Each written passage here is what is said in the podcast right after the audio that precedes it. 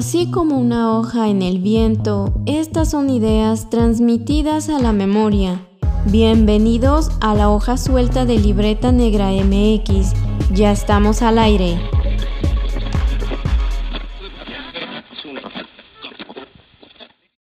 Muy buenas y frías noches. Estamos en vivo, totalmente en vivo y en todo color en Libreta Negra MX, este podcast que tanto, tanto les gusta. ¿Cómo están? Les saludan sus anfitriones. Wendy Osorio. Y Omar Espinosa, sus arqueólogos de confianza, en esta primer transmisión en vivo de Libreta Negra MX, donde inauguramos de manera oficial todas, todas las actividades que vamos a hacer en este 2023. Feliz año, ¿cómo la pasaron? ¿Cómo están? Así es, cuéntenos cómo les está tratando este inicio de año. Bueno, ya llevamos la mitad del primer mes, pero creo que ahí llevamos pasando la cuesta de enero. Entonces, pues aquí nos encontramos también. ¿Apenas va pasando? Yo digo que se siente recio. Todavía es que cada vez nos pega más fuerte. Pero muchas gracias a quienes están aquí desde el inicio de esta primera transmisión en vivo en el canal de YouTube de la también hoja estamos suelta. En Facebook.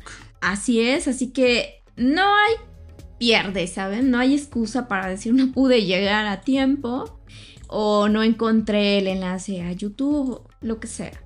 Entonces, muchas gracias a quienes nos acompañan desde ahora. Y pues bueno, aquí estamos. Eh, es la primera transmisión del año, pero pues por supuesto que vamos a seguir haciendo este formato en el que se ha puesto muy interesante, no solo por los temas que tratamos, que a veces pues también nos han sugerido, sino porque también nos da la oportunidad de estar, digamos, de forma más directa con ustedes que pues contribuyen a que este proyecto siga continuando y pues siga creciendo. Entonces, eso me ha parecido también como muy muy significativo, ¿no? Que ustedes puedan escribirnos y hacernos llegar sus comentarios, eh, cualquier tipo de comentario es bienvenido finalmente para construir este proyecto, ¿no? Entonces, pues, ¿qué más tenemos para hoy, Omar? Aparte del temazo. Yo siempre digo temazo. tenemos un temazo para abrir el año y pues les queríamos platicar de pues un poco el trasfondo del trabajo arqueológico, de cómo eh, dividimos o cómo percibimos el mundo, cómo es que de repente se trabaja en proyectos, eh, porque muchas veces, y creo que aquí hay un disclaimer muy importante, que es eh, el trabajo en arqueología, ¿no? tendríamos que empezar desde el inicio diciendo pues que la arqueología no es en realidad un estudio de una época eh, histórica en particular, en realidad se trata de una metodología de trabajo y esta metodología se centra específicamente en materiales, en la materialidad, en las evidencias, en las huellas que ha dejado el ser humano pues en su paso histórico ahora sí de eh, pues en este mundo. Y esto es bien importante porque nos habla de que la arqueología puede abrirse y estudiar pues básicamente cualquier cosa. Así es, porque esto ya lo hemos también comentado en reiteradas ocasiones en nuestras diferentes redes o en nuestras diferentes secciones eh, de nuestros canales. La arqueología no es la búsqueda de los objetos. La intención no es encontrar un objeto en especial, mucho menos a aquello que en nuestro imaginario podríamos considerar como objetos llamativos, por no decir tesoros. En realidad ha cambiado mucho esa visión de cuál es la, el objetivo primordial de hacer esta investigación a partir de estas evidencias, a partir de estas huellas, a partir de esto que llamamos cultura material.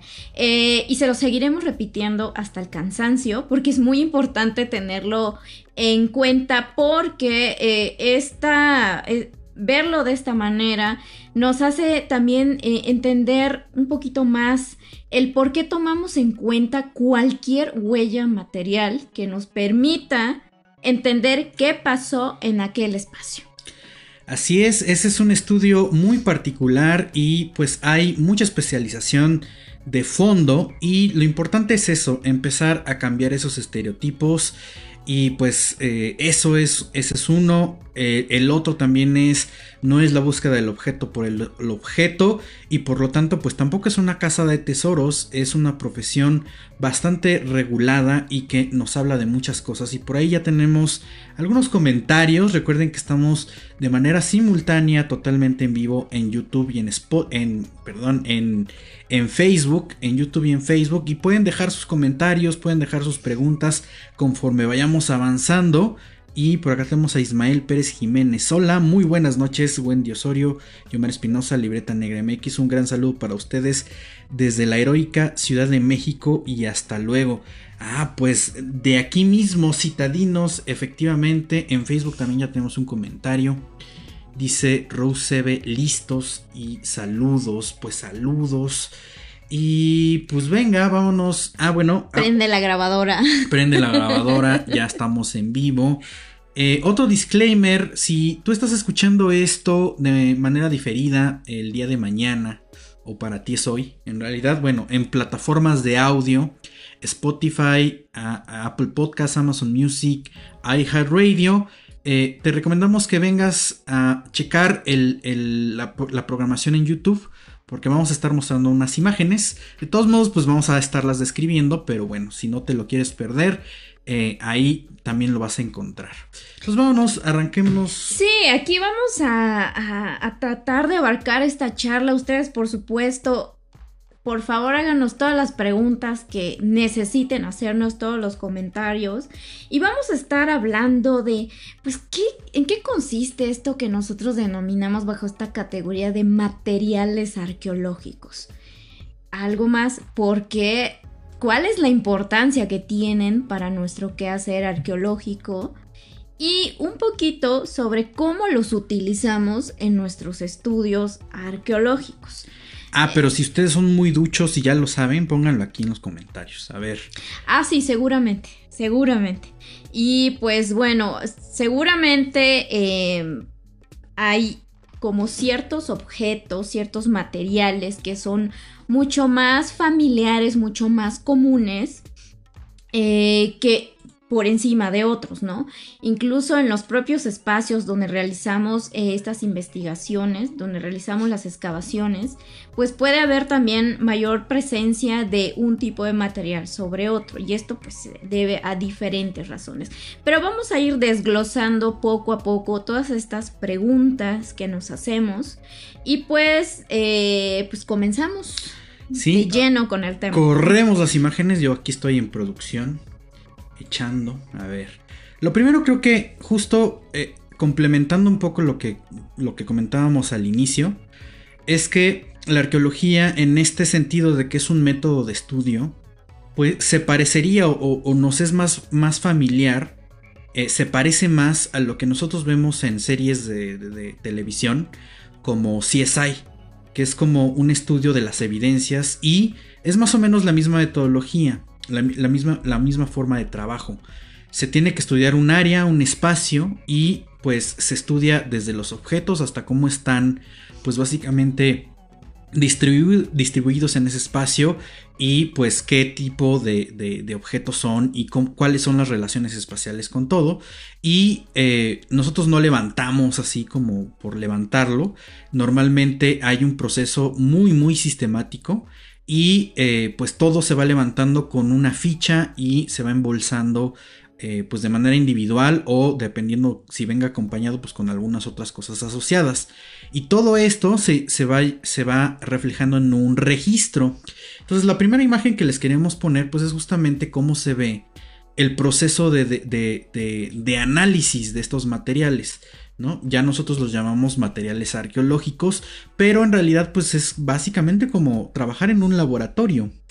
Sí, claro, bueno, esta foto que estás poniendo, Mar, pues es también muy bonita. Em, quisiera decir que así se ven todos nuestros gabinetes o todos nuestros espacios de laboratorio, pero bueno, este, no siempre, no necesariamente, porque a veces esto es, digamos, improvisado, el espacio para los análisis de materiales, pues de acuerdo también a, los recursos que se dispongan, ¿no? Pero eh, nada más regresándome un poquito a lo que comentábamos, Esto también no es la primera vez que lo mencionamos, lo hemos reiterado siempre que se da la oportunidad. Ninguno de los materiales de esta cultura material, valga la redundancia, está de manera fortuita en los espacios tal y como los encontramos nosotros. Por eso es muy importante este registro que Omar está mencionando, con todas las técnicas y las herramientas que ahora tenemos. Nosotros tenemos eh, la responsabilidad de documentar lo que estamos encontrando, porque pues la excavación arqueológica es invasiva, es destructiva y es irreversible. Entonces, eh, es sumamente importante porque todo esto es información complementaria con lo que los materiales también eh, pueden decirnos, ¿no? Entre comillas, decirnos. Sí, en realidad hacemos una lectura. Eso es, una, una, lectura y una interpretación de esos, de esos objetos y de los datos que podemos sacar, ¿no? Como lo podemos ver aquí en esta imagen, pues ya una vez de que termina el proceso de excavación, se van sacando las bolsas. Cada una de esas bolsas, como pueden ver, tiene una etiqueta y esa etiqueta tiene una información muy particular que, dice de dónde se recogió, cuál es la condición con la que se recogió y pues incluso algunas medidas dentro de ese espacio. Entonces todo eso es realmente la chamba que se hace en arqueología. Y lo importante aquí, como lo mencionaba hace un momento, es que en realidad podemos estudiar cualquier tipo de espacio y cualquier tipo de material. No se, eh, la arqueología no se limita nada más a lo prehispánico o a lo histórico. En realidad es, es un concepto que va más allá y eh, de hecho ya lo hemos dicho aquí en la hoja suelta, se estudia también pues eh, incluso el momento contemporáneo, la edad moderna del mundo y pues por supuesto todo lo que viene detrás. Pero digamos es que no existe una actividad humana en la actualidad que no tenga, bueno, en la actualidad y en, la antigüedad, que no esté relacionada con un objeto. Y aquí voy a poner un poco teórico porque eh, la arqueología también es teoría, es, es eh, intentar comprender lo que hay detrás de eso y, cómo es un sistema cultural. Esto es, esto es así sumamente duro de, teoría, pero al menos de este lado eh, yo, me, yo me asocio con lo que se considera la arqueología conductual, encabezada por el arqueólogo Michael Schiffer en Estados Unidos. Y esta arqueología conductual, pues básicamente es eso, ver el, comportamiento de los objetos en dos aspectos. De un lado tenemos la vida material, que es básicamente eh, pues el comportamiento humano interactuando con sus objetos desde que los manufactura hasta que los desecha y por otro lado la cultura material que es básicamente todas las huellas y desechos. Sí, pero imagínate, Omar, eh, en los contextos arqueológicos, bueno, ahí va a depender, ¿no? También de, de, la situación en el que se desarrollen estas excavaciones, porque podemos encontrar contextos que no han sido, digamos, alterados, ya sea por la propia actividad humana reciente, y como sucede en los contextos urbanos, donde va a ser eh, un poco más complejo quizá poder hacer esta inferencia, esta interpretación, esta lectura de cómo están dispuestos eh, los materiales que vamos encontrando. Eh, nosotros en, el, registro que estamos haciendo de los materiales que vamos encontrando, pues también vamos narrando, ¿no? Cómo vamos describiendo cómo estamos observando pues estas capas y capas de tierra que vamos pues también levantando. Ahora, aquí mm, eh, también algo importante es que tampoco nos limitamos a cierto tipo de objeto y esto va vinculado con lo que mencionamos hace un momento.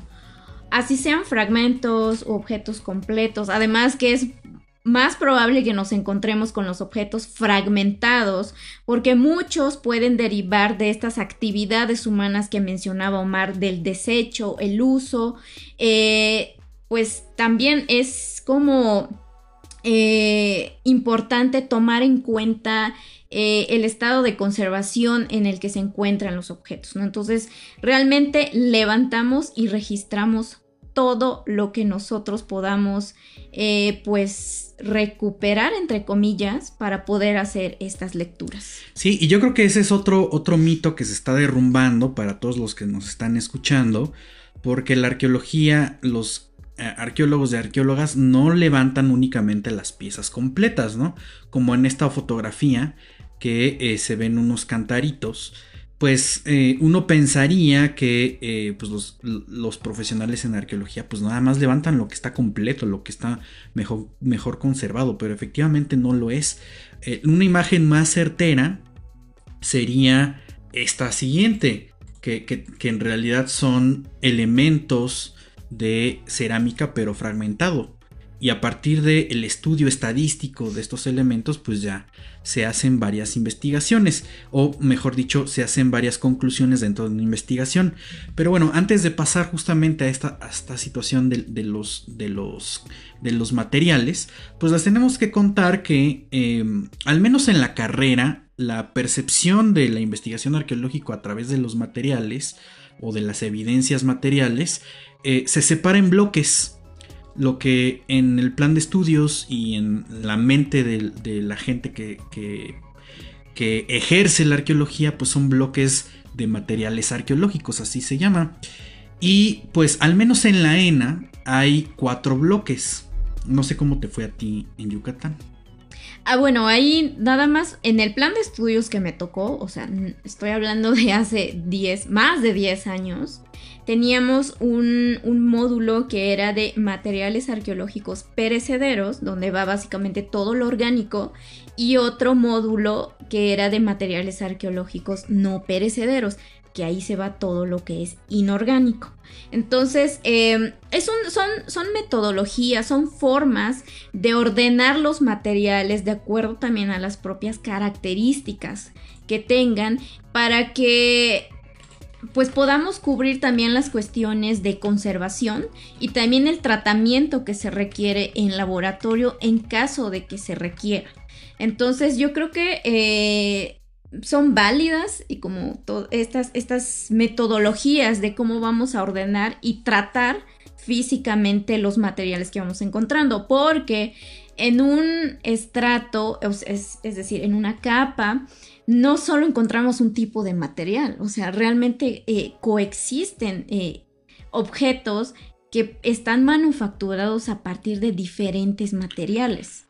Sí, ya veo que en realidad en, la Wadi no se complican mucho, nada más es como perecederos y no perecederos. Aunque, eh, por supuesto que yo siempre esto lo, lo, he mencionado cuando hablamos de los planes de estudios en las universidades actuales para estudiar arqueología en México, cuatro años es insuficiente, que es lo que en promedio dura la licenciatura. Ahora, dedicarte un semestre a estudiar toda esta gama de materiales eh, realmente no es suficiente, no es nada más un panorama general y los principios, eh, por decir básicos. Ya si decides especializarte hacia un tipo de material, incluso te lleva años poder abarcar como toda la gama de, las industrias, de todos eh, los materiales o los procesos que se fueron desarrollando a lo largo de la historia de la humanidad con respecto a un tipo de industria, por ejemplo, la cerámica, ¿no?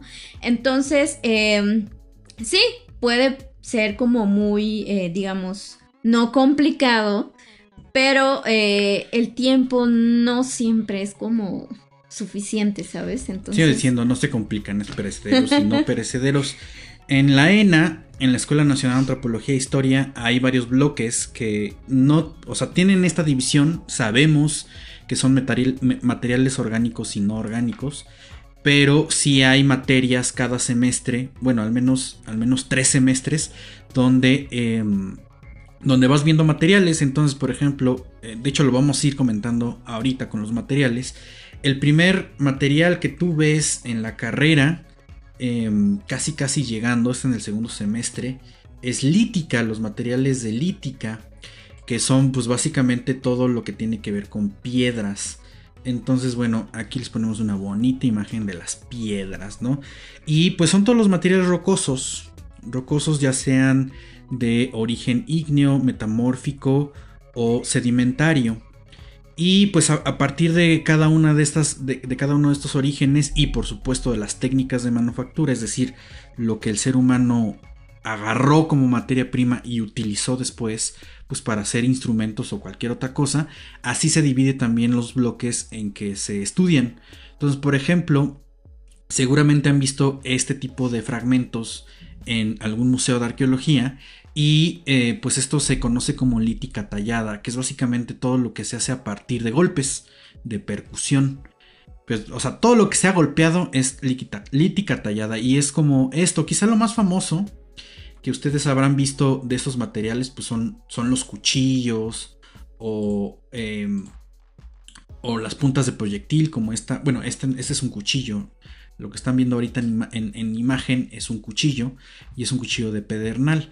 Y pues es un cuchillo completo, pero en realidad como, como pudieron ver en la otra imagen, pues hay fragmentos o hay otras cosas diferentes. La otra industria, que es otra técnica o son otras técnicas de manufactura, tiene que ver con Em, con la piedra que es mucho más dura y todo eso se trabaja a partir de, eh, de desgaste de frotarlo hasta que se desgasta la superficie. Esto es también muy muy famoso porque en la actualidad se sigue utilizando. Se conoce como lítica pulida y la lítica pulida es todo lo que se manufactura con eh, desgaste y normalmente hay varios grupos, bueno hay grupos chiquitos, pero lo más conocido pues son las herramientas, o mejor dicho, los instrumentos de molienda, como los metates, como los morteros eh, y, por supuesto todas sus manos, ¿no? Esto ustedes, a ustedes les suena porque pues se sigue utilizando, se sigue vendiendo. Eh, una buena salsa molcajeteada pues nunca hace, eh, nunca sobra en la, en la mesa. Sí, y además es importante decir, ¿no? Que de hecho a mí me gusta mucho una, una frase que dicen eh, un, grupo de especialistas que se dedicaron a estudiar como varios objetos del Museo Británico que decían que de hecho las primeras historias de la humanidad se encuentran escritas de manera metafórica en las piedras no en los textos precisamente, ¿no? Entonces yo creo que, de hecho, hay toda una, un desarrollo teórico metodológico. Eh, por ejemplo, en... Es que vamos a ponernos a comparar escuelas, ¿no?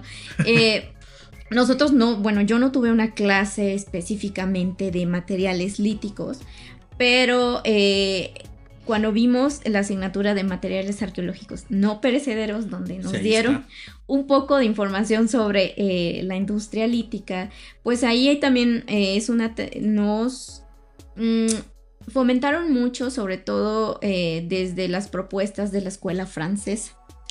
¡Uh, la, Qué elegancia la de Francia. Sí, pero yo creo que ha tenido, bueno, no vamos aquí a tosigarlos con teorías o metodologías. O tal vez sí, comenten si les gusta estos temas o no. Yo soy más de que mejor si les gusta mucho todo esto, con todas las advertencias que seguramente han escuchado en este canal o en otros espacios, estudien arqueología. O sea, no les estoy diciendo que vayan y estudien. Si les gustan estas yo, cosas. Yo nada más escuché que, que, dijo, vayan a estudiar arqueología. Eso es lo que escuché. No sé ustedes, pero eso es lo que yo estoy escuchando. Pero bueno, entonces... Eh, pero lo que me... Seguimos hablando de las escuelas, Omar, de los planes de estudio. Pero entonces, es en el segundo semestre cuando... Así es. bueno, digo inmediatamente porque nosotros, de hecho, es a partir del segundo año cuando empezamos a, ver como los materiales arqueológicos. Sí, de hecho, bueno, el, plan de estudios que tiene la Escuela Nacional de Antropología e Historia actualmente es reciente, es muy nuevo, es de 2010, se hizo un cambio y a pesar de que sí se mantenía el estudio de los materiales arqueológicos casi casi al inicio, eh, digamos, sí cambió un poco la percepción de que se estudiara lo más pronto posible, pues porque pues básicamente es el nicho de la arqueología, es decir, entrar de lleno a los materiales para que eh, los estudiantes se vayan adecuando, pues a, adecuando y familiarizando a, pues a todo este esquema y pues a lo que se van a dedicar profesionalmente. Entonces, desde el segundo semestre en arqueología de la ENA, está la materia lítica, que son materiales de piedra, y pues uno va viendo todas estas clasificaciones, ¿no? Lo que comentaba, la lítica tallada, que es todo lo que se hace a partir de, golpes, de percusión e incluso un poco de presión. Y por otro lado, la lítica pulida, que es como lo que están viendo aquí en pantalla, que es todo lo que se hace a partir de desgaste. E, evidentemente hay muchas formas de manufacturar esto, hay muchas formas de trabajarlo, desde materiales duros, suaves y eh, pues se va refinando la técnica. Y eh, efectivamente eso es lo que uno ve. Y hay una tercera, un, tercer inciso o un tercer bloque de los materiales de piedra que combina un poco ambas, ambas industrias anteriores, es decir, que se puede manufacturar pues inicialmente dándole golpes, eh, haciendo percusiones con, eh, con cinceles, con martillos o con otro tipo de instrumental y por otro lado pues desgastándolo para generar superficies muy muy brillosas o llamativas, ¿no? Ese desgaste puede ser un pulimiento. Entonces esta lítica eh, se llama lapidaria y es quizá de las más de las más bonitas porque normalmente tiene que ver con elementos de ornamentación de adorno. Entonces, bueno, uno puede ver collares, anillos, eh, pendientes, esta máscara, por ejemplo, la máscara de Malinaltepec, que está compuesta por varias teselas. Las teselas es el nombre técnico de las piececitas que forman los mosaicos y eso se, eh, se conoce técnicamente como, como, como lítica lapidaria o como lapidaria simplemente. Y si tienen dudas de esta máscara de Malina Altepec, no se olviden que tenemos un arqueovisual en YouTube donde explicamos la historia de esta pieza arqueológica que proviene del estado de Guerrero. Entonces, bueno, todo, todo eso se ve en, eh, en el primer bloque eh, con la visión de la ENA, pero eh, pues en realidad estamos iniciando pues desde la parte de materiales no perecederos, lo que tiene que ver con piedra y efectivamente la, estos, estos instrumentos y estos materiales son de los primeros que eh, el hombre empezó a modificar a la par quizá con la cerámica.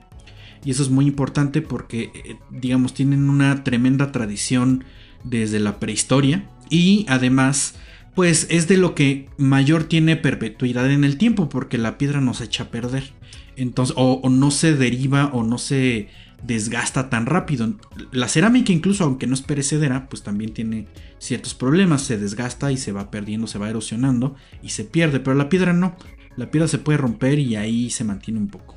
Sí, yo creo que es una de las ventajas que tienen estos materiales frente a otros que por la, la, deposición y las características de los suelos, que a veces son muy ácidos, no permiten que, por ejemplo, las cosas que tienen en su estructura eh, pues mayormente son orgánicos, pues no se conserven y a simple vista pues en el registro arqueológico no los observamos.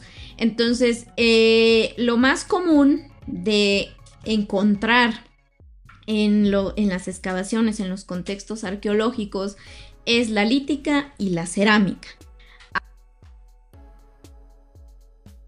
Esto es de lo que yo he visto. Hay una tendencia a hacer más estudios eh, sobre la cerámica. Se le ha dedicado mucho a hacer como el, estudio de, pues, de los estilos para establecer pues, cronologías, las fases, etcétera, porque em, y, también se ha recurrido más a este material para hacer pues los fechamientos relativos de los espacios, ¿no?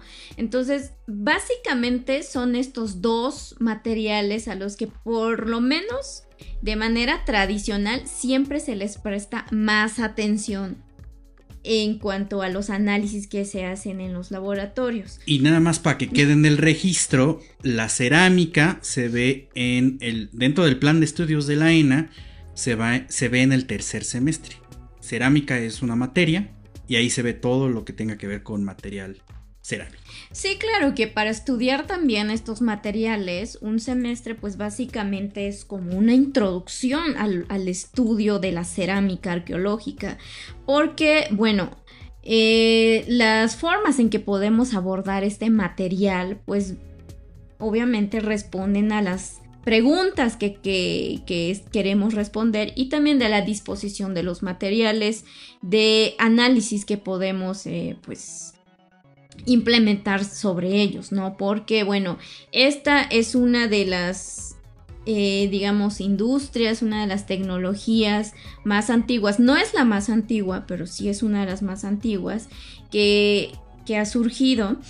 Y pues significó también un cambio de vida en, los seres humanos, ¿no? Porque a partir de la elaboración de estos artefactos en los que se podrían pues procesar y cocer los alimentos, pues eso también significó un cambio en la dieta y en la forma en que se alimentaban pues las diferentes comunidades, ¿no? O sea, sin la cerámica no existirían los calditos.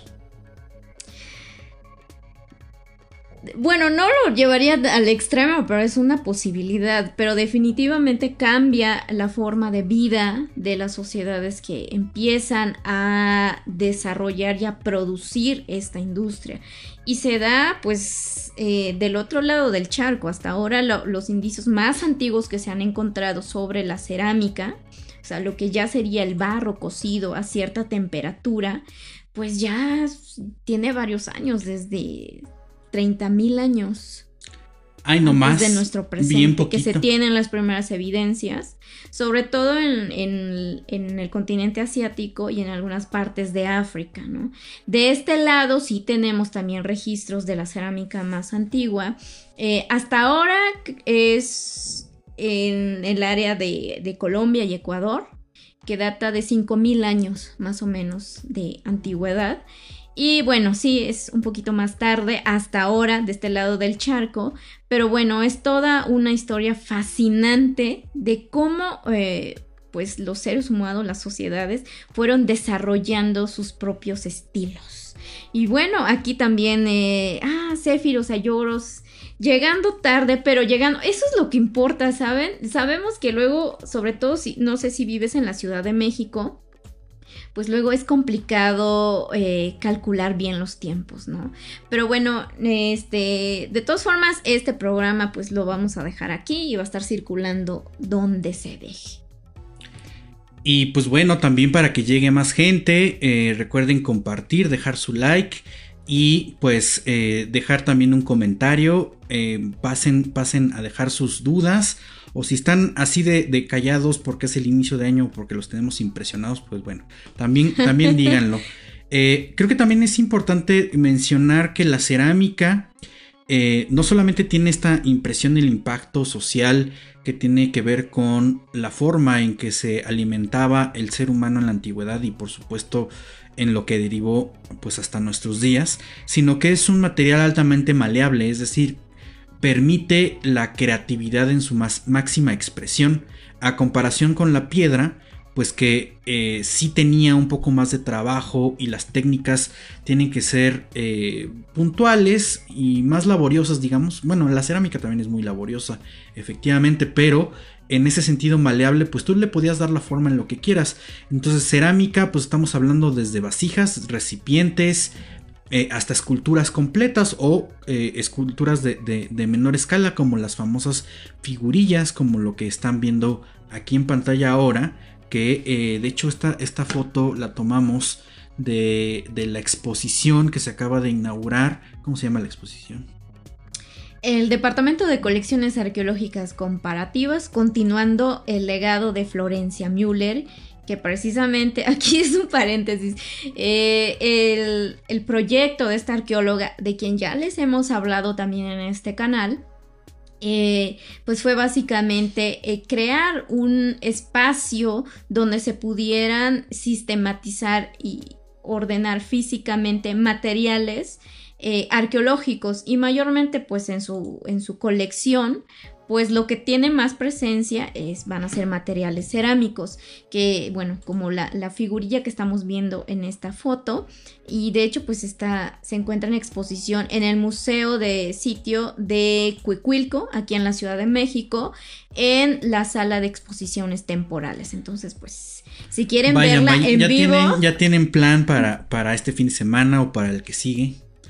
Entonces otra vez, eh, exposición el Departamento de Colecciones Arqueológicas Comparativas, continuando el legado de Florencia Müller.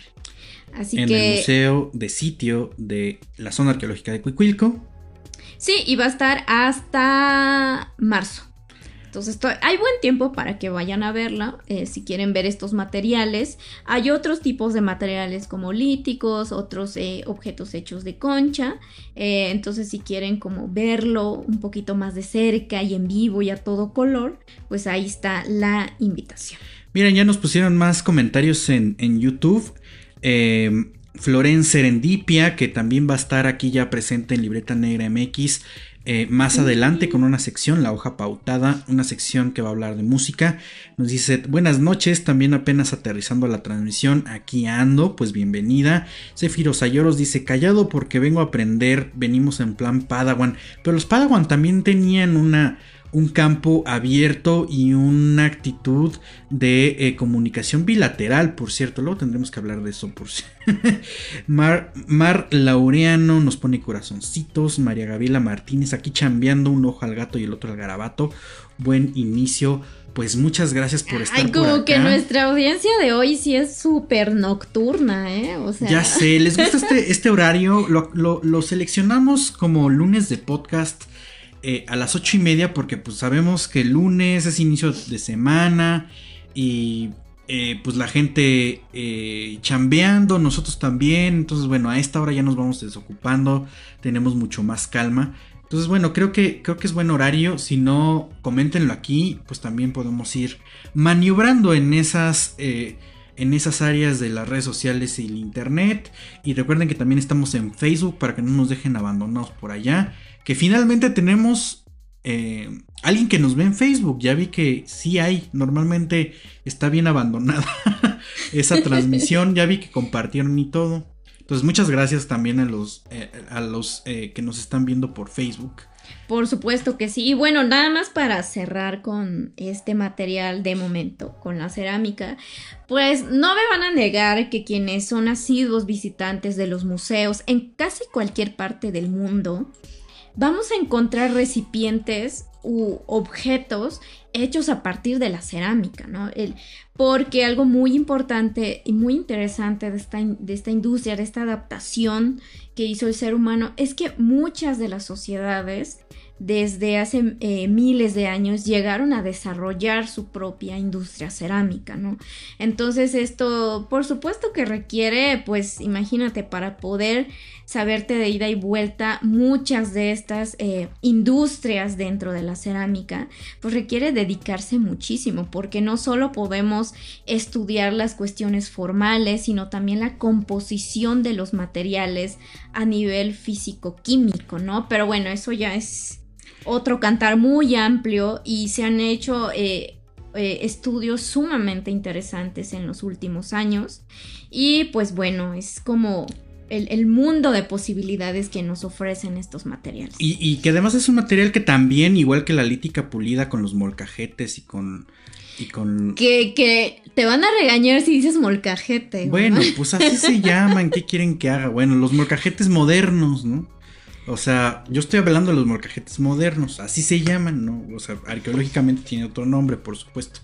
Pero, pero bueno, los metates y los molcajetes, la cerámica comparte esa, esa, esa característica que seguimos usando.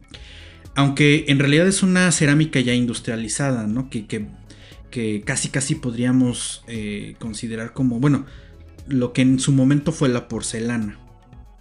Pero ahora ya son vajillas, ¿no? De, de, de, horno industrial, ¿no? Que tiene, que tiene esta casi casi nivel de cristalización.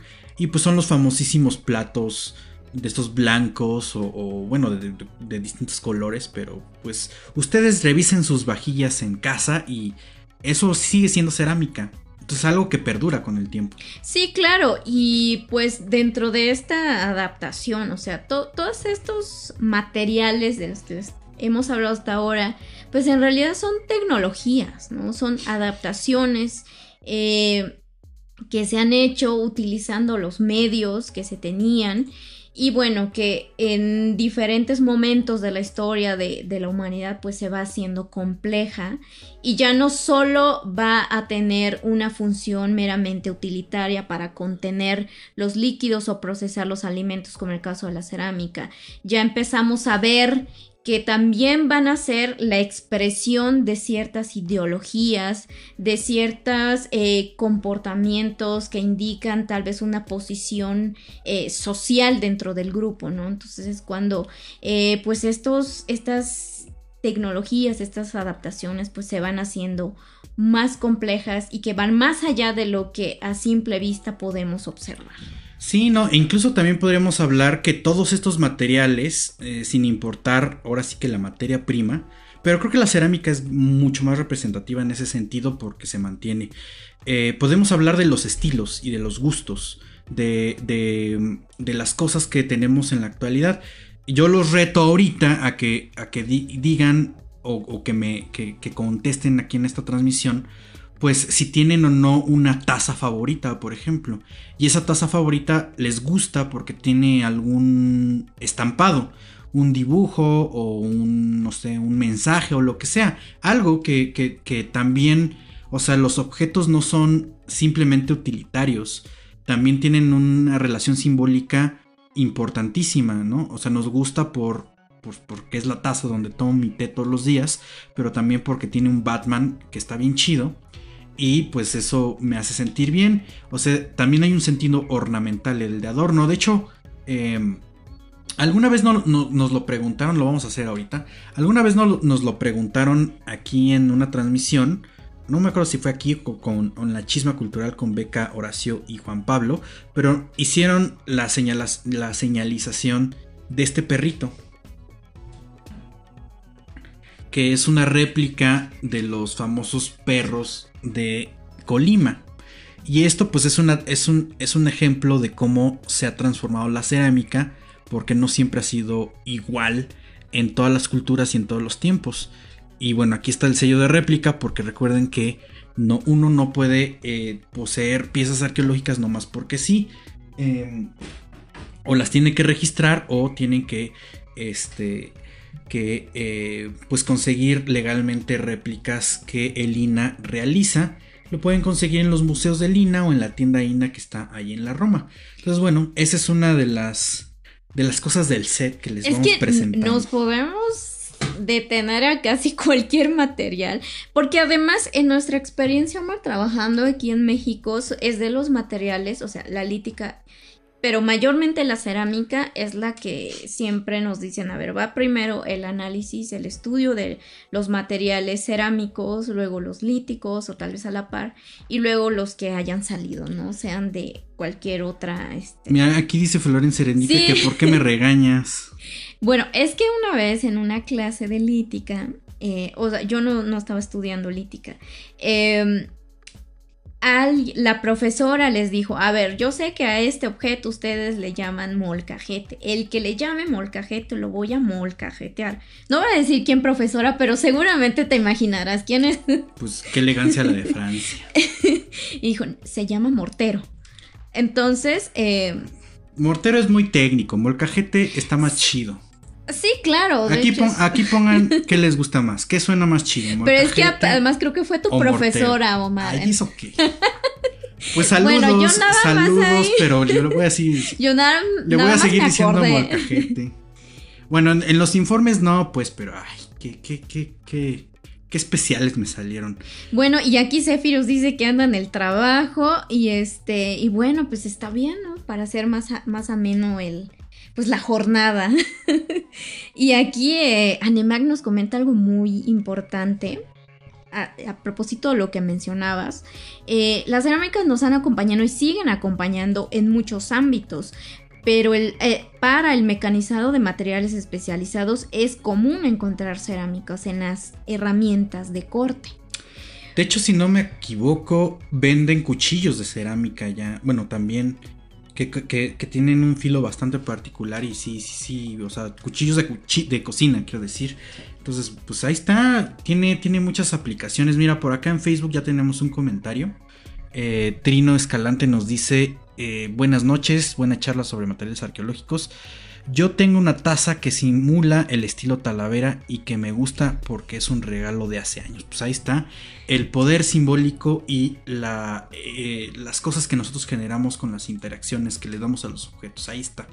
Ese es el mayor ejemplo de todo. Sí, ah, gracias por, compartirnos sus experiencias con estos eh, objetos. Ahí está, mira, Edgar Orozco dice molcajete, Florencia también dice molcajete. No, yo sí, yo solo me acordé de esa anécdota, Omar, y por eso te dije, te van a regañar. Pues que me regañen, que venga aquí a la transmisión y me regañen. Dice Arqueología MX molcajete, aunque sí, en los informes tengo que poner mortero. Ay, pues sí, ya sabemos, pero pues estamos platicando. Sí, estamos chupando tranquilos, pues. Estamos chupando tranquilos, pero Omar luego sale con las teorías. Pues sí, hay que, intensear, o sea, que si la escuela de Schiffer, que... bueno, está bien, ¿no? Porque eh, finalmente, pues, eh, nosotros queremos como también ser este canal en el que estemos comunicando qué es lo que está pasando en este quehacer arqueológico que no, no debe quedarse nada más en pues eh, en, un solo círculo, por ejemplo, nada más el institucional o el académico y pues bueno, queremos poner un granito de arena para contarles el chisme, ¿no? ¿Qué está pasando? ¿Qué pasa en estos? Edgar Orozco nos pregunta, ¿cuál es el nombre náhuatl del molcajete? Pues el molcajete es el derivado de náhuatl. El metate es otra cosa, el metate es donde se muelen, pero es el, que es plano y largo. Y el molcajete es el que es cóncavo donde pues haces otro tipo de cosas. Sí, es más un contenedor. Exacto. Y bueno, y, ambos se siguen utilizando y de hecho los encontramos también en los mercados de artesanías y muchas veces compramos eh, como estos objetos porque nos gustan, pero ya por ejemplo los tenemos para eh, no usarlos, no por ejemplo para moler o triturar, sino pues para tenerlos ahí porque nos gusta. Eso sí, también, pasa, es decir, un objeto puede originalmente ser hecho para una cosa, pero derivar y ser utilizado para una cosa totalmente distinta. Em, en mi tesis de licenciatura, en mi examen profesional, yo di el ejemplo, bueno, algo que a mí me gusta mucho llamar, yo me lo inventé, pues así, así le puse, pero es el dilema de la cuchara. Porque una cuchara en realidad nosotros sabemos, porque estamos habituados ahorita, 2023, en considerar la cuchara como un objeto, como un instrumento que utilizamos para dos o tres cosas, ¿no? Que se nos venga a la mente. Lo más común, pues, es comer, ¿no? Con la cuchara. Eh, tomar líquidos en su superficie cóncava y tomar una sopa. Pero en realidad la cuchara puedes utilizarla para, ah, para enchinarte las pestañas, para eh, para rascar cosas, para excavar también se utiliza, e incluso pues para, eh, para actividades más recreativas que no voy a mencionar aquí porque si no YouTube se nos, nos va a bajar el video, pero bueno, hay películas como, eh, como Traspotting o como, ¿cómo se llama? La que es muy dramática de Darren Aronofsky. Donde hacen de estas actividades recreativas. Donde hacen esas actividades recreativas. Eh, Requiem por un sueño, ahí también se ve cómo utilizan las cucharas para otras cosas. Ahí búsquenlo, se los encargo. Este, pero bueno, en fin. Eh, que digan quién, quién nos regaña, a ver. no, no, no, este... Pues una ah, bueno, pero estabas con el dilema de la cuchara. Sí, no, pues por eso, o sea, que la cuchara... Eh, o sea, uno tiene en la mente pues los usos que normalmente tiene, o sea, que personalmente lo, los hace, pero en realidad puede derivar en muchas, muchas otras cosas, ¿no? La cuchara puede ser un ornamento, puede ser esta, este instrumento para rascar cosas, por ejemplo, para el manguito, para un, un aguacate o para las actividades estas recreativas que les menciono.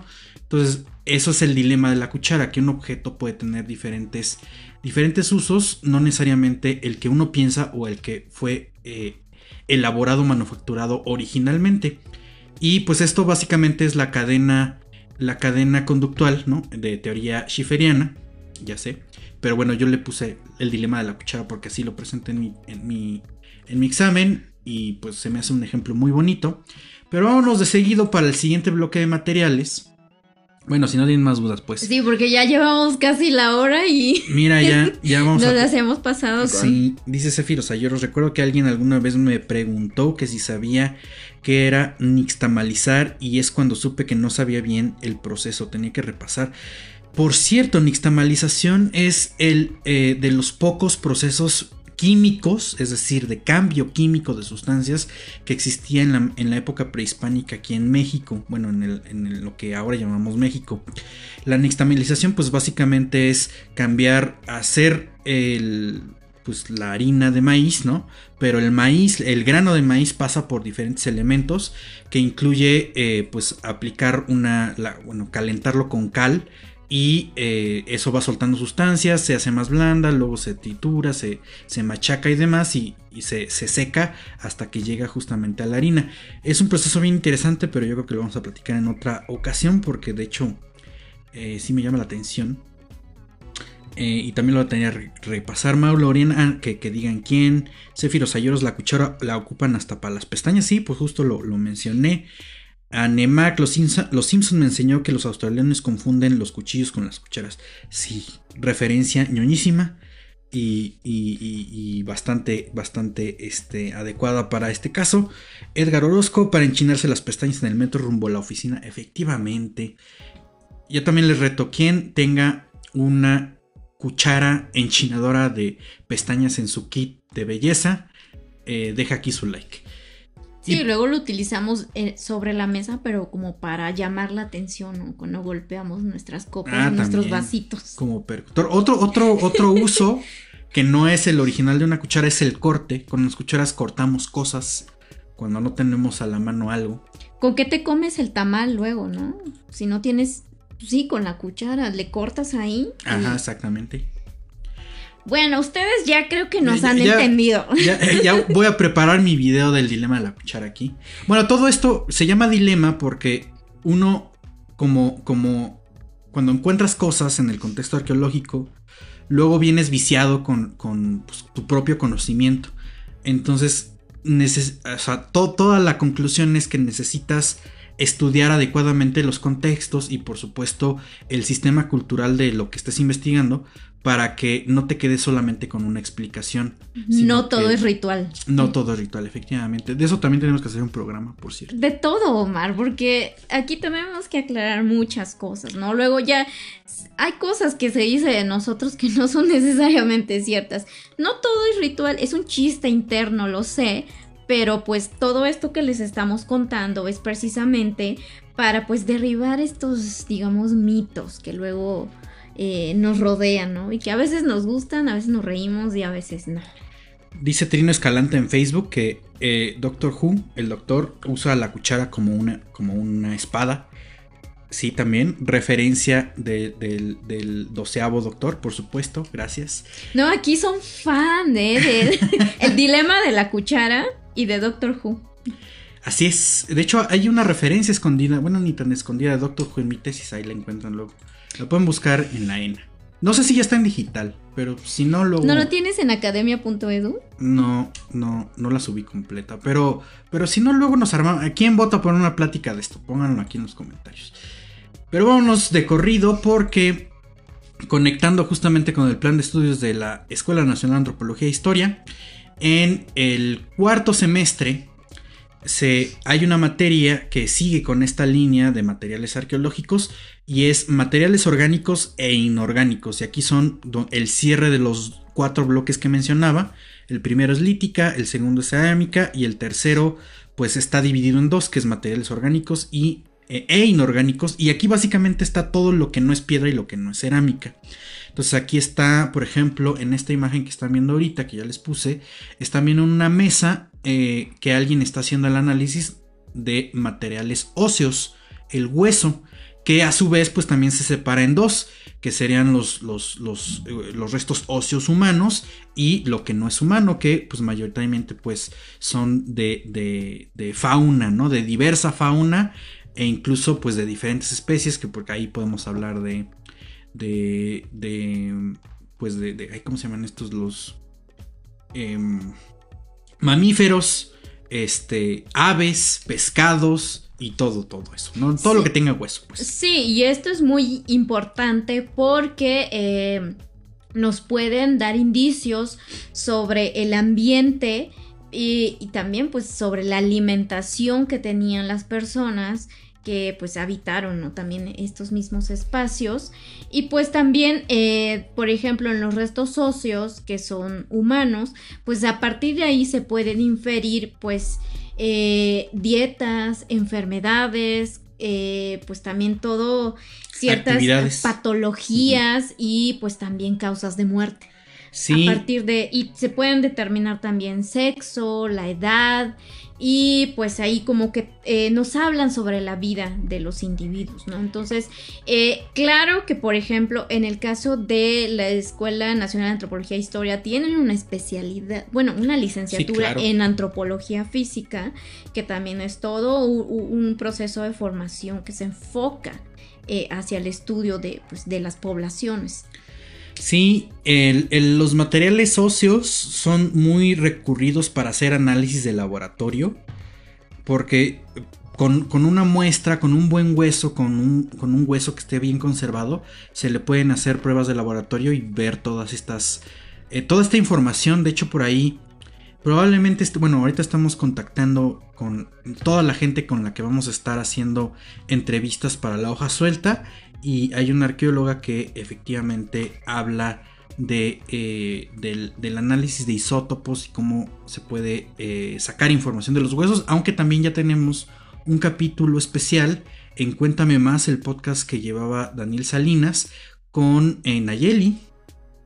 Sí, claro que ella también se enfoca mucho en el estudio de los restos arqueofaunísticos y pues ahí no les contamos más para que vayan y busquen ese episodio. Así es, y pues bueno, pasamos a otros materiales orgánicos. Sí, porque si no, no vamos a este, acabar. Un, dato eh, importante para saber de los materiales orgánicos es que eh, muchas veces estos son difíciles de trabajar porque dependiendo de las condiciones del suelo, de la tierra, del sedimento en donde estén, o pues básicamente de su contexto en general, pues se van pudriendo. Entonces, conforme se van pudriendo, pues se va, se va perdiendo eso, ese, ese material. Entonces, bueno, muchas veces es complicado luego trabajar con ellos porque o no se encuentran, por ejemplo, en la zona de la costa del Golfo, donde se asentaron las grandes ciudades olmecas, hasta hace relativamente poco no se encontraban enterramientos humanos porque el suelo es altamente ácido. Entonces de, eh, podría y, desaparecía los huesos con mayor, con mayor rapidez. Entonces, bueno, ese es un, es un punto importante que considerar en los materiales orgánicos, específicamente los, los, restos óseos, pero también algo que de repente es muy complicado de encontrar es la madera.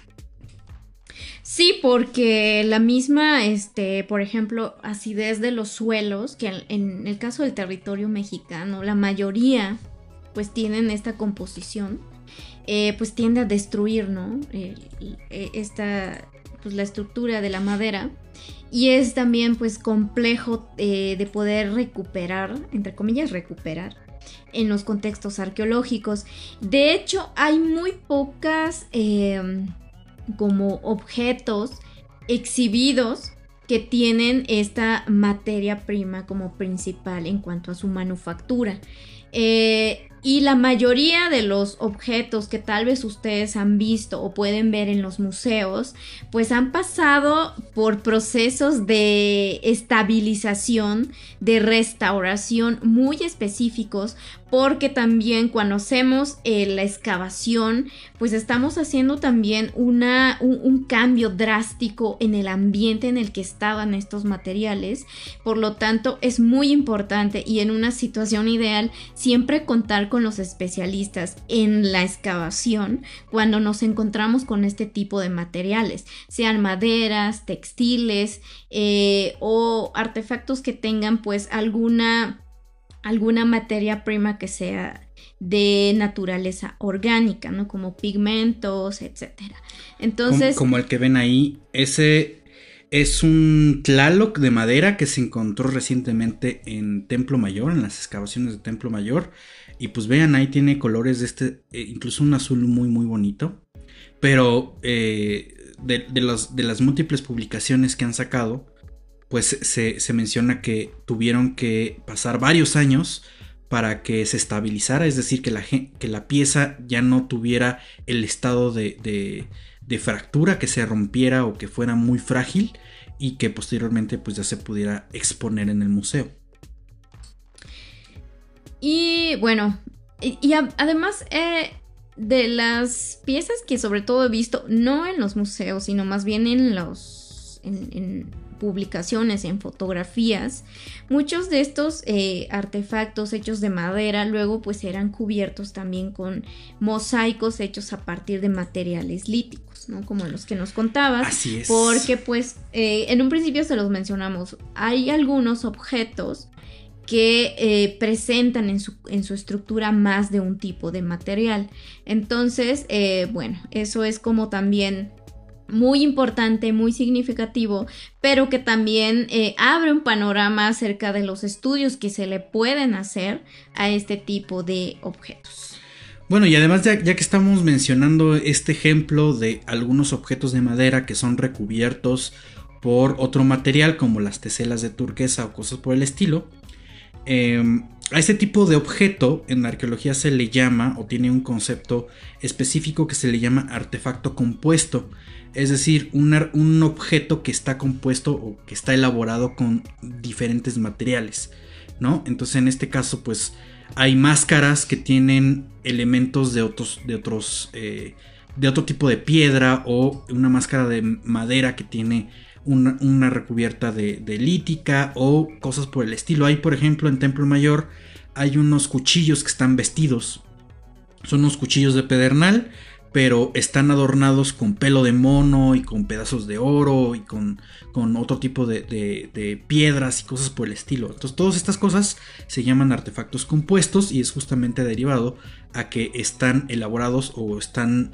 Eh, son la unión de diferentes tipos de objetos o de diferentes industrias que son estos bloques que estamos eh, describiendo en este momento y otro punto importante pues es la concha o eh, en, su, en, su, definición técnica, los materiales malacológicos. Sí, que muchos igual eh, de estos objetos hechos a partir de estos materiales malacológicos pueden ser conchas, pueden ser caracoles, eh, corales. Em, mayormente vamos a encontrar artefactos que, llevan todo un proceso de elaboración y de los cuales podemos encontrar incluso los desechos. Y estos desechos a veces a simple vista son como muchos... Eh, mucho pedacerío que dirías, bueno, eso no es como muy bonito, no es como muy llamativo, sin embargo, tiene una información que para nosotros es sumamente relevante porque nos ayuda a inferir cómo fue el proceso eh, para elaborar estos artefactos, ¿no? Eh, bueno, estos que estamos viendo en la foto son muy... Bueno, son de lujo, pues, pues son, son, son de los artefactos que se encuentran en Templo Mayor. Pero pues hay, hay de todo tipo también. Sí, porque recordemos que, eh, bueno, las sociedades, pues a lo largo de la historia han utilizado el medio ambiente pues para satisfacer sus necesidades. Entonces, no todos los artefactos de concha los vamos a tener eh, tan elaborados, por así decirlo, porque también eh, podemos encontrar incluso eh, estas bivalvos que también pudieron fungir como contenedores, ¿no? Entonces ahí también es importante no, no discriminar, ¿no? En cuanto lo que decíamos al principio. Sí, si no saben específicamente qué, de qué estamos hablando cuando hablamos de los bivalvos, recuerden aquella famosa escena del demoledor con eh, Stallone, Sylvester Stallone, que no sabía usar pues las conchitas del baño. Esos son bivalvos. Entonces, bueno, vámonos de corrido. Referencia ñoñísima, forzada, muchas gracias. Pero bueno, el siguiente material son fibras o tejidos que también están eh, en este bloque de materiales orgánicos. Sí, que también es de los ah, materiales que no resisten mucho el paso de pues del tiempo y también como de pues el propio la, propia actividad química que pueda tener el suelo en el que se encuentran depositados. Mayormente los ejemplares que se han estudiado, que se han encontrado, pues proceden de contextos donde el clima es seco eh, y en el caso de México mayormente eh, sucede en el norte, que bueno, tiene este, este ambiente desértico con un clima muy seco. Y pues también algunos, en su, bueno, más bien en la mayoría de los casos pues se asocian a cuevas, que es también donde se dan estos ambientes que propician que se puedan conservar durante muchos años. Pero pues estos, eh, hablando de las fibras, los textiles, pues también nos dan eh, pues estos indicios de cómo se explotaba el medio ambiente para satisfacer las necesidades tanto de los objetos como también de la vestimenta, ¿no? Que es un tema también súper amplio. Y bueno, eh, aquí lo que ya estamos viendo que también eh, está relacionado con este tipo de materiales que hablábamos, pues es el cuero, que aquí lo vemos y bueno, de hecho este es un ejemplar de, si mal no recuerdo, de la Ciudad de México, pero por supuesto que pasó por un proceso de estabilización, porque no crean que los encontramos así eh, como lo vemos en la mayoría de las fotografías. Y bueno, en esta otra foto. Ah, no, que seguimos viendo la foto del cuero, me dicen. Eh, requiere un tratamiento, pues, con sumo cuidado. Desde el momento en que los eh, recuperamos del, contexto del registro arqueológico, pues también necesitamos saber los procedimientos para resguardarlos. Por, e, al principio Mar comentaba, es que los metemos en bolsas, bueno, porque es bolsas de plástico, que es lo que mayormente vamos a tener a la mano para estar resguardando y registrando los materiales que vamos levantando, pero hay cosas, sobre todo estas que tienen composición orgánica, que requieren pues un tratamiento más cuidadoso, de utilizar contenedores o eh, material eh, de embalaje que no eh, genere alguna reacción que pueda fomentar un deterioro en los materiales. Y también el tratamiento que llevan al laboratorio, porque muchas veces este tipo de materiales, cuando los guardamos en contenedores, se genera un microambiente ahí donde se desarrollan bacterias que a la larga pueden ser eh, pues dañinas para el material y también para nosotros. Entonces hay que tener mucho cuidado sobre todo con los materiales orgánicos. Y ahí entran también los huesos, porque también en las excavaciones podemos encontrar eh, restos óseos que no tienen tantos años de estar depositados. Sí, eso es, como lo que decíamos al inicio, en realidad sí, se investiga y se recoge todo. Entonces puede ser material mucho más moderno, ahorita vamos a pasar a unos ejemplos, pero antes de eso, pues eh, tendríamos que hablar de las medidas de seguridad. Por eso es que eh, cuando ustedes ven a los arqueólogos modernos trabajar, pues hay diferentes, eh, pues elementos del vestido que sí deben de traer, ¿no? Por ejemplo, si están en obra, pues las botas, el casco, chalecos o al menos camisolas. en laboratorio, pues guantes, bueno, también en excavación, guantes, cubrebocas, Em, pues bolsas eh, de plástico selladas y cosas por el estilo. Entonces, bueno, sí es importante considerarlo porque todas estas, eh, sobre todo los materiales orgánicos y específicamente los que tienen una época o un momento mucho más actual, pues bueno, normalmente desarrollan hongos o por ejemplo, cuando uno está, uno está excavando en la Ciudad de México, este, pues puede estar excavando al lado del, bueno, en un pozo, puedes, llegar al nivel del manto freático o estar excavando al lado de, de basureros o de lo que es el desagüe, ¿no? O sea, porque uno se topa las tuberías de desagüe y aunque van cerradas y están selladas, pues se, se, siente el olor, se siente en el ambiente pues esa, ese, ese, ese, especial sentimiento y, sensación ¿no? tan agradable, este, no lo recomiendo, pero sí pasa. Bueno, y aquí Edgar Orozco dice, no lamer los vestigios recién descubiertos, anotado. Exactamente, esa, ese es una, ese es un consejo porque, de, hecho, no sé por qué, pero eh, últimamente me he estado topando en redes sociales con...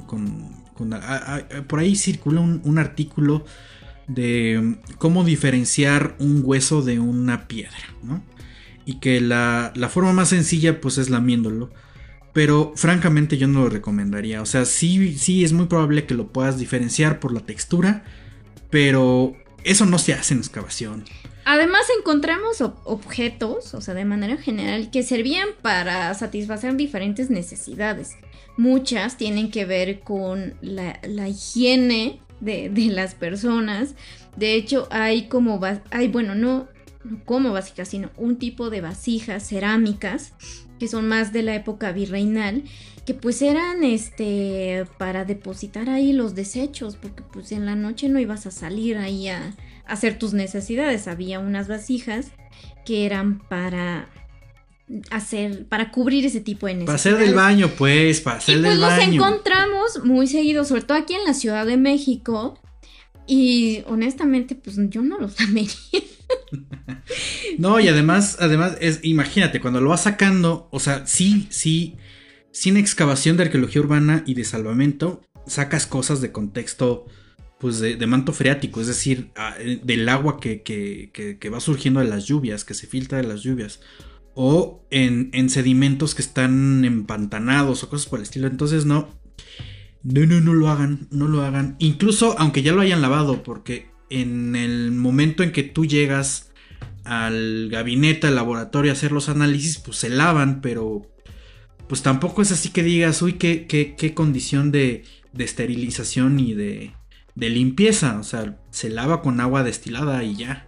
Hay otros métodos para sí, no, mejor estudiarlos y velo con microscopio, ¿no? Haz, haz un haz una prueba de, de, de, textura con, con, las manos ya limpias, ya con calma. O sea, eso no se hace en campo. La verdad es que normalmente lo hacen arqueólogos norteamericanos y, esos cuates están locos, no les hagan caso.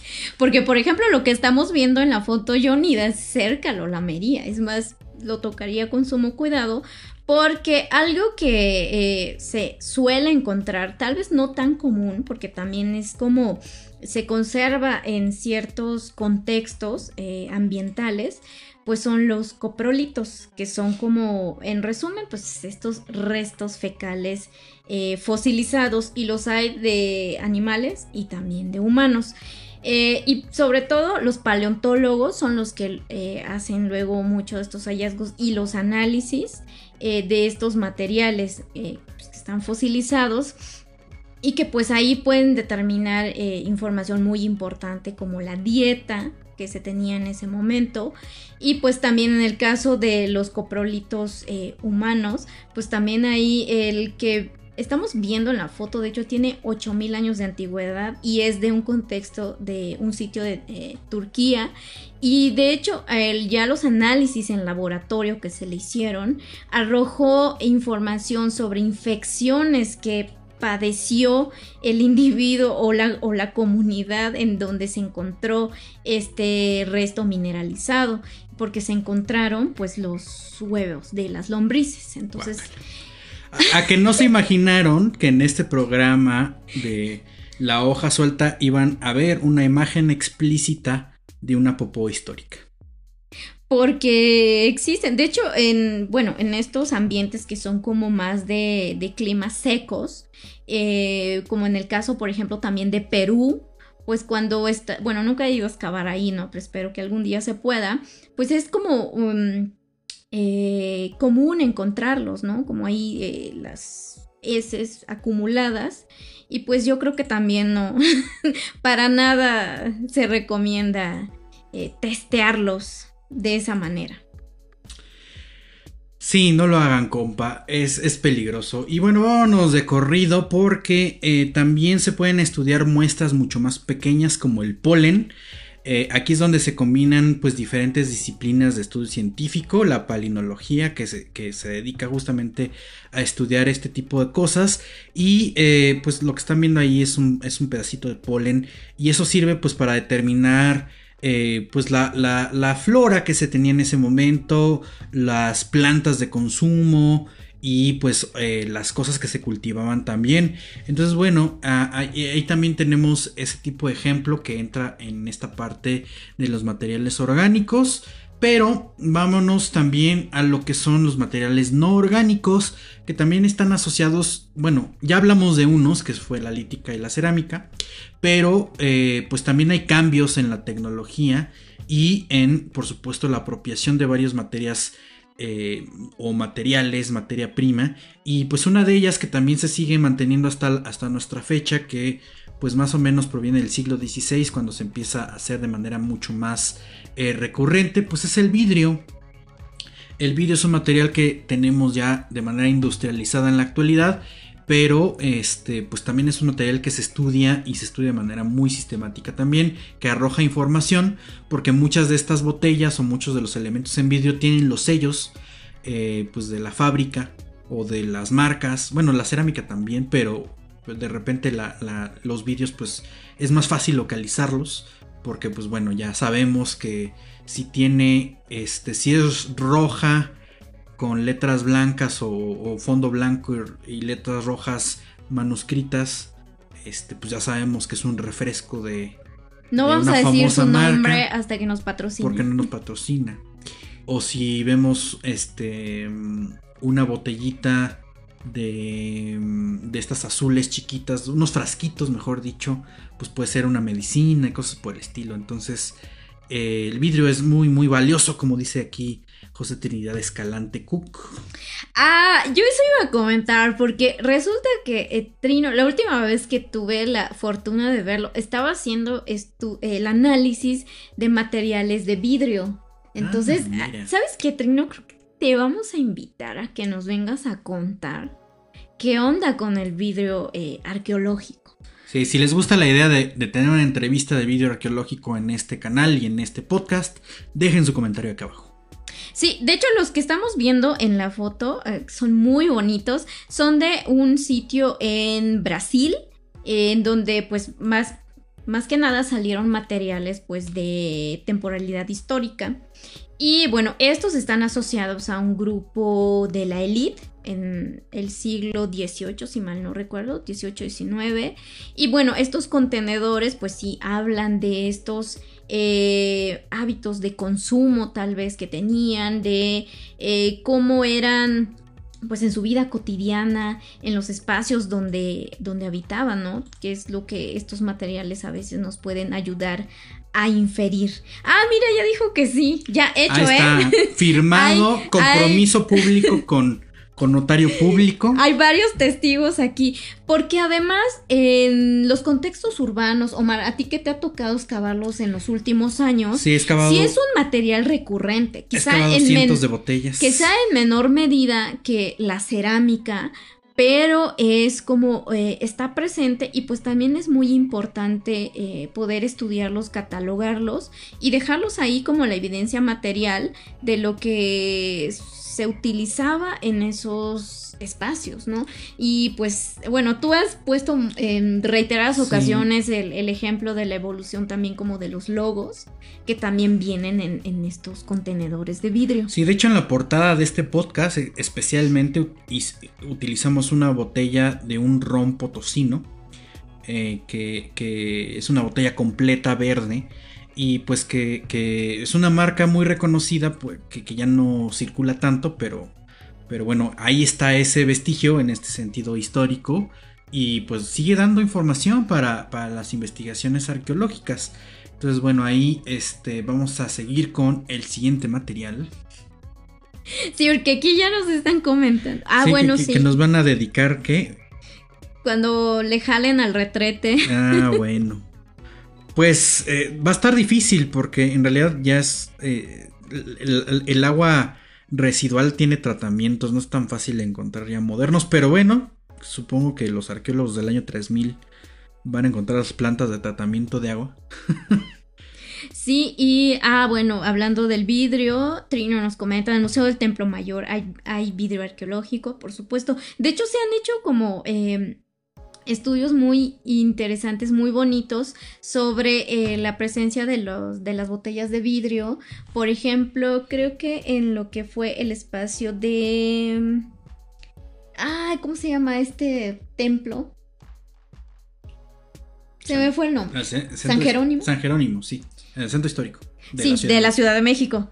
Sí, donde los contenedores pues tenían eh, como información, porque aparte es- estaban asociados a, a en- a entierros, ¿no? Entonces ahí también lo- lo- los, estos contenedores de vidrio pues traían información eh, pues que era como muy esclarecedora, ¿no? De este contexto.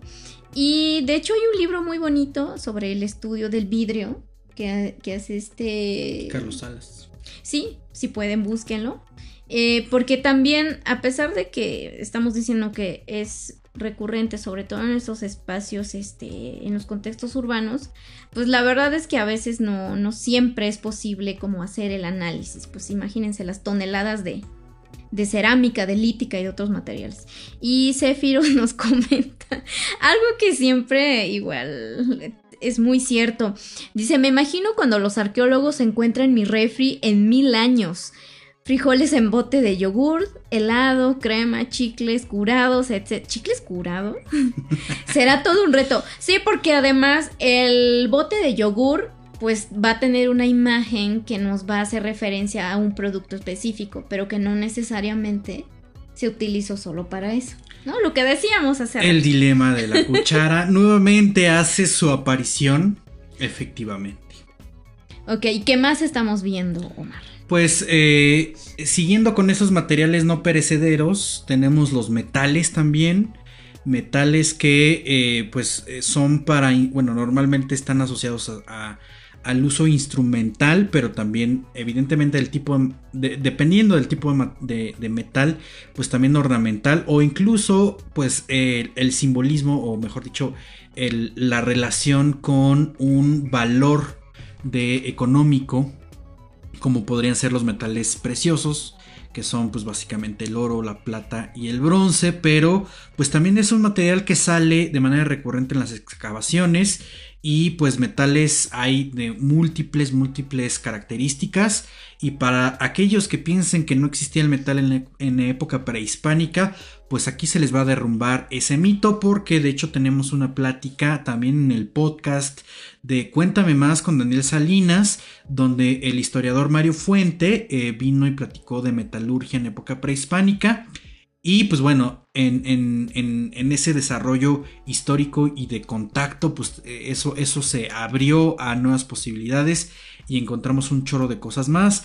Por ejemplo, en excavaciones de, de salvamento, ya de cosas mucho más modernas, pues se encuentra tal- todo tipo de cosas, latas, latas de refresco, latones, pues de otro tipo de, de sustancias como de aceites y cosas por el estilo, este, la- Las, las herraduras, luego también. de- herraduras de caballo, sí, o también elementos de cocina, ¿no? O sea, cucharas, eh, pues tenedores, cuchillos, eh, pues también hay platos y tazas de metal, eh, por supuesto, elementos de, de ornamentación o arquitectónicos, ¿no? De, de elementos de, de que, que están asociados a un, a un bien eh, inmueble, como podrían ser las herraduras, La herrería. la herrería. Bueno, o sea, de nuevo, el metal es también todo, todo un mundo. Y eh, pues algo que se relaciona con el metal y que también es un material totalmente moderno, pues es el plástico. El plástico también se levanta, también se registra eh, en las excavaciones arqueológicas, pues porque básicamente esto ya también es un material histórico. Recuerden que el plástico eh, pues empieza a aparecer sistemáticamente y de manera mucho mucho más recurrente después de la segunda revolución industrial. Esto quiere decir que eh, se empieza a refinar los derivados, bueno, el, petróleo se empieza a refinar en distintos derivados y eh, los plásticos empiezan a sustituir o los materiales sintéticos empiezan a sustituir pues los materiales orgánicos, ¿no? Mayoritariamente el me- el- la madera que era pues algo que estaba siempre presente. Entonces, bueno, eh, el plástico pues también empezó a sustituir incluso hasta, hasta, hasta instrumental de metal. En esta imagen eh, es una excavación que se hizo en, eh, en España y vean que encontraron ahí unas cucharitas, un tenedor y pues un elemento incluso para hacer una paletita. Sí, que también te ha tocado, ¿no? También como rescatar este tipo de materiales que em, principalmente eh, los vas a encontrar pues en las primeras capas sí, que vas liberando en, es correcto. en, los contextos no porque pues bueno eh, esta luego no, es una regla pero bueno esto de que entre más arriba esté pues es más reciente. No siempre es así. Pero em, yo creo que sí es como eh, el comentario que nos pone aquí Edgar Orozco me deja mucho que pensar porque dice, en el futuro van a pensar que solo conocíamos el plástico, así como lo que se piensa del metal y la madera de las épocas prehispánicas. Es que está habiendo una producción de plástico, eh, pues de manera pues muy muy muy voraz, ¿no? Tenemos consumimos mucho plástico al día de hoy. Sí, y además pensando que, hay unos que ya no son degradables. Exactamente. Jamás se van a degradar. Entonces, por supuesto que es una cuestión eh, para pensar, porque pues es una, es una incidencia en el ambiente, ¿no? Entonces, em, ¿qué más vamos a tener por hoy, Omar? Pues porque ya nos pasamos de la hora, ya, nos superpasamos. Límite, límite. Eh, pero bueno, eh, estamos, bueno, en, en, en, YouTube tenemos 15 personas. En el Facebook hay una persona viéndonos. Yo creo que es adecuado el tiempo y estamos cubriendo pues básicamente todos los, materiales que, mayoritariamente se, utilizan ahí, este, pues o más bien que se recuperan y se analizan, o sea, básicamente entra todo. Y pues bueno, habrá variantes o en este caso artefactos compuestos y pues básicamente se tienen que analizar con estas perspectivas. Pero ya al final nada más les quería comentar o, o poner estas, este, eh, estas imágenes que son de, Ciencia UNAM. Porque al final, de nuevo, o sea, vamos a regresar al primer argumento de este podcast. Es que la arqueología no estudia los objetos por estudiar eh, a sí mismo los objetos, o sea, por sí, ¿no? Eh, normalmente hay relaciones contextuales, hay, se, intenta reconstruir la vida del objeto, esa vida material, como lo habíamos dicho, y pues por ejemplo aquí eh, podemos mencionar de, los elementos de cerámica, ¿no? O sea, cuando encontramos este tipo de cosas, eh, estamos pensando pues en, eh, o sea, si encontramos las ollas, ¿no? La, cerámica, pensamos en ollas, pensamos en vasijas, pensamos en comales y todo eso es, un, es una vajilla de preparación de, em, de, de alimentos, ¿no? Y pues eso eh, nos habla de las diferentes costumbres que tiene el ser humano. Y por acá pues les quise poner un ejemplo con el molcajete, porque así se llaman, que eh, pues efectivamente no son elementos que se utilizaran solos, ¿no? O sea, se, se, machacaba algún material y posteriormente lo iban a, traspasar a un platito y en ese platito iban a preparar otra cosa o ahí mismo se consumía. Entonces, bueno, todo esto nos lleva a eh, considerar esta, eh, este análisis muy integral que hace la arqueología con todos los materiales. Y pues como pueden ver eh, pues sí se cubren pues todos los materiales manufacturados por, por el ser humano y que se han usado, se han desechado.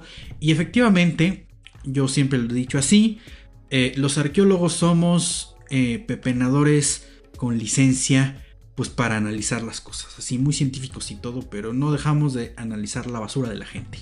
Ay, que es fascinante, es muy divertida, es muy interesante. Y bueno, es que los comentarios están con todo. eh, bueno, Zephyrus yo Bueno, Trino nos da un dato del metal que dice uno de los más preciados pueden ser las monedas, claro, el mundo de la numismática. Eh, y pues sí, es, que cada... Eh, dentro de esta categoría de los materiales, digamos, tradicionales que solemos encontrar en los contextos, ameritan toda una charla por sí solos.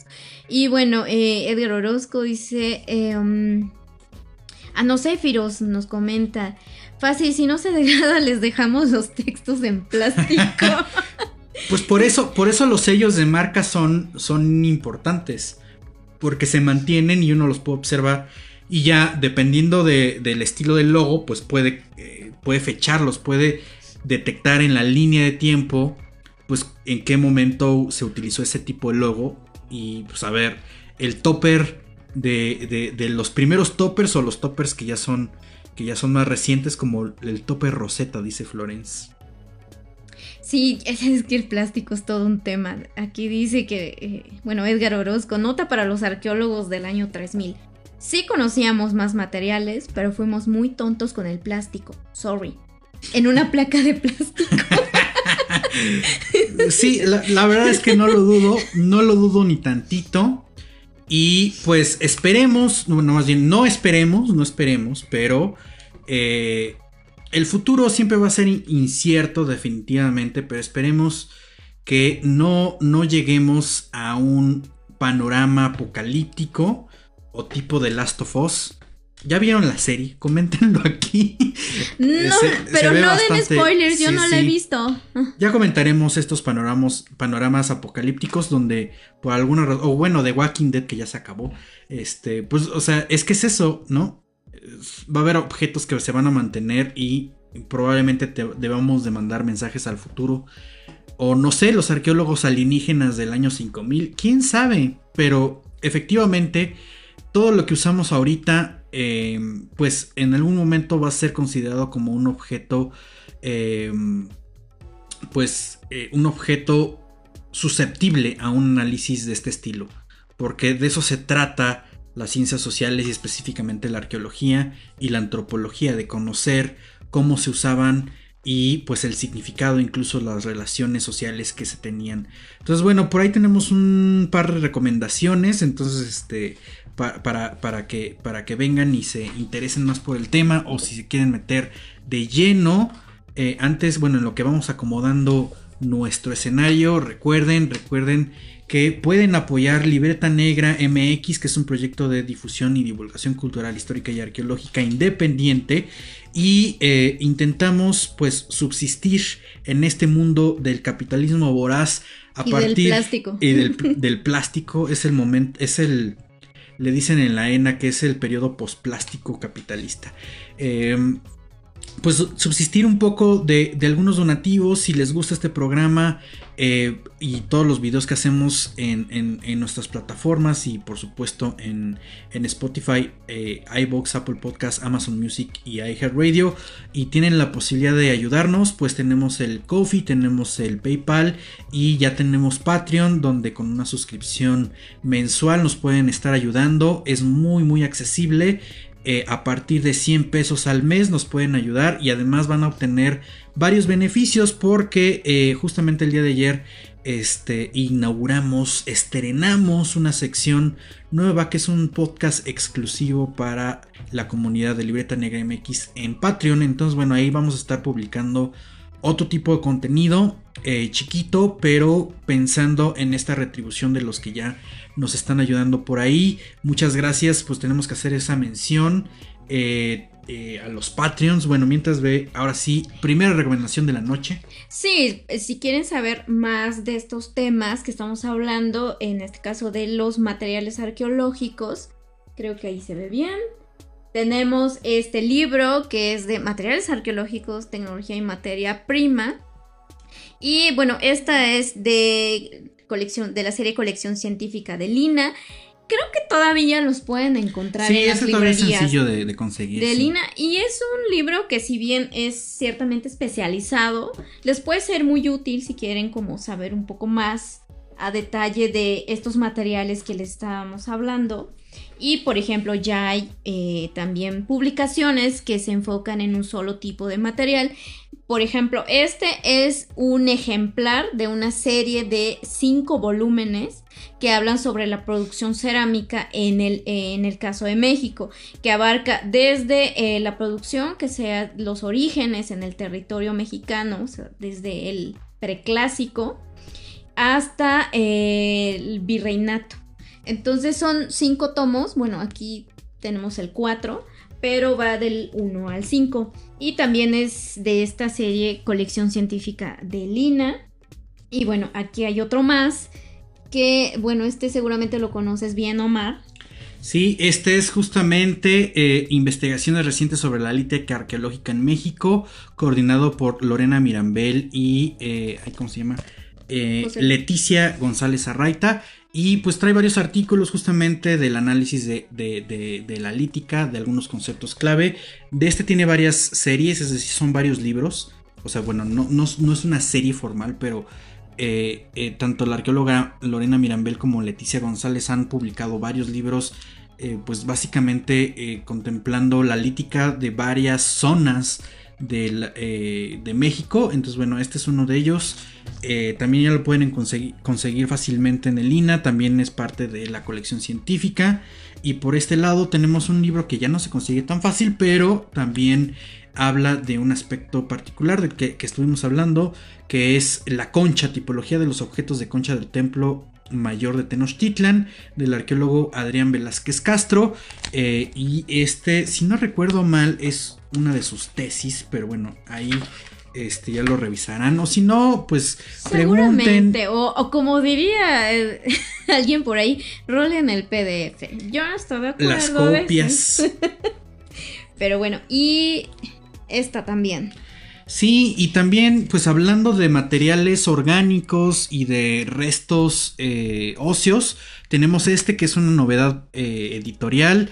Los animales y el recinto sagrado de Tenochtitlan, coordinado por los arqueólogos Leonardo López Luján y Eduardo Matos Moctezuma. Esta es una eh, novedad editorial, acaba de salir, pues no, no tiene no tiene ni tres meses y es del Colegio Nacional y aquí se puede eh, leer pues básicamente los últimos 20 años de investigaciones de restos animales, los restos de la fauna que se han encontrado en las ofrendas de Templo Mayor. Está buenísimo como pueden darse cuenta, como pueden darse cuenta es una Biblia y de este esperen una, una... Ah pues de, hecho lo, lo, presentaron hoy en el Colegio Nacional hubo un evento, lo presentaron en la Feria del Libro de Guadalajara el año pasado, en noviembre, y lo acaban de presentar el día de hoy en el Colegio Nacional, aquí en el Centro Histórico de la Ciudad de México, en la calle de Donceles, donde tienen especialmente la, em, pues su, su, auditorio y toda la cosa.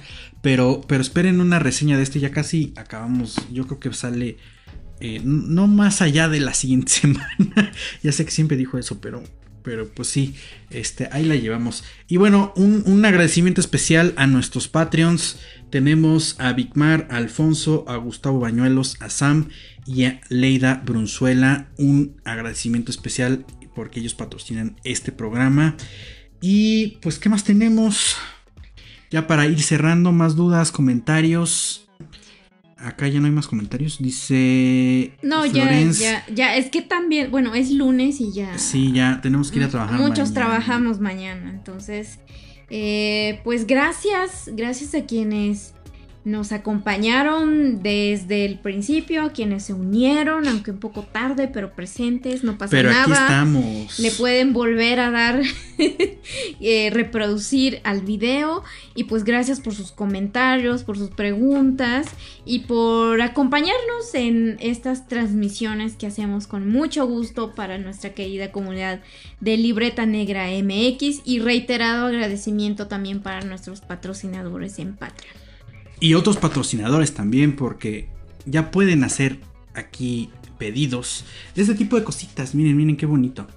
Son libretitas de eh, famosísima.mx que hace ilustración de piezas arqueológicas y tiene una serie de elementos bien padres. Estas son libretas, eh, son de, tienen la imagen y además lo interesante es que tienen ficha, es decir, tienen la información de la pieza arqueológica ahí y más información complementaria dentro. Entonces, bueno, hagan sus pedidos. Tiene estas libretas sencillas, tiene pines, tiene cobijas ahorita que está haciendo sí, frío. Y estamos apenas arrancando el 2023 y pues para que luego no se nos pasen las cosas, las agendas, estos... Em, pues tiene un diseños padrísimos porque aparte, bueno, es una profesional de la, de la ilustración y del diseño. Entonces, eh, pues conjunta su gusto por la arqueología y por ciertas piezas. Entonces, pues nosotros felices de utilizar estas agendas, estas libretas, porque es cierto que escribimos y dibujamos mucho. Harto, harto. Pues imaginen hacer el análisis de todos esos materiales arqueológicos para que se den una idea, un promedio de arqueología de salvamento, eh, pues digamos chiquito, sí contempla un análisis de unos entre 5.000 y 10.000 objetos, o sea, objetos completos y, en fragmentos. Entonces, bueno, pues sí nos acabamos muchas libretas. Y además esto hacemos la mención porque el siguiente capítulo de la hoja suelta es una entrevista y vamos a tener justamente, ya lo grabamos, este, eh, la, entrevista con Alejandra Medina, que es la, que, la, ilustradora que encabeza este proyecto de la famosísima .mx vayan a su perfil eh, porque está bien padre estos objetos los pueden encontrar en el Museo Nacional de Antropología en la tienda en la tienda del museo, ahí lo tienen y en otros museos y hace colaboraciones con otros museos como el Museo Caluz. Entonces, bueno, ahí tiene diferentes cosas. O si no, pues también pueden referirnos su pedido directamente aquí en Libreto MX. Y pues bueno, muchas gracias por andar por acá. Como autorregalo o para el regalo de ya cercano 14 de febrero. Que cualquier excusa es buena para regalar este tipo de cosas. Así es. Pues bueno, pues muy buenas noches, muchas gracias. Nos vemos en una siguiente entrega. Así es, la próxima semana. Bye. Ah, mira, me cambié esta. me equivoqué de botón. Era este de aquí.